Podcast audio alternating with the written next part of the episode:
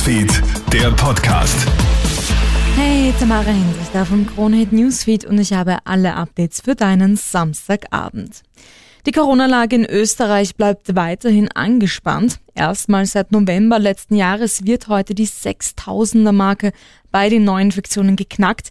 Niederösterreich zieht daraus Konsequenzen und verschärft die Corona-Maßnahmen. Ab dem 8. November gilt die 2G-Regel bei Events ab 500 Leuten sowie in der Nachtgastro. Zusätzlich kommt die FFP2-Maskenpflicht für den gesamten Handel. Aber auch Gesundheitsminister Wolfgang Mückstein kündigt Verschärfungen an. Bereits ab Mitte November soll eine 2,5G-Regel am Arbeitsplatz gelten. Noch dazu wird bis Ende kommender Woche ein Anstieg auf 400 Corona-Patienten auf der Intensivstation erwartet. Ab dann würde Stufe 3 des Corona-Stufenplans in Kraft treten. Antigentests gelten österreichweit dann nicht mehr als gültiger Nachweis. Im Kampf gegen den Waldbrand im niederösterreichischen Reichenau an der Rax kommt jetzt Hilfe aus dem Ausland. Letzte Nacht ist das Feuer erneut stark angefacht worden.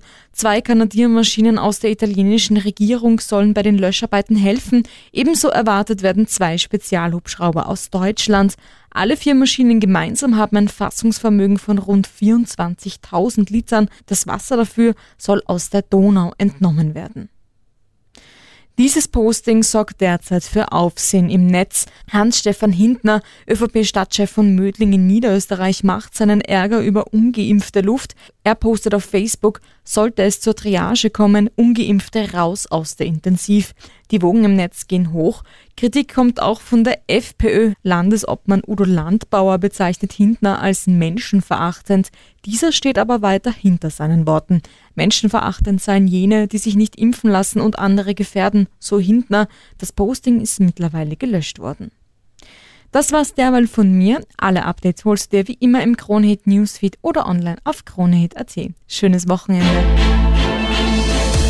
Krone Hits, Newsfeed, der Podcast.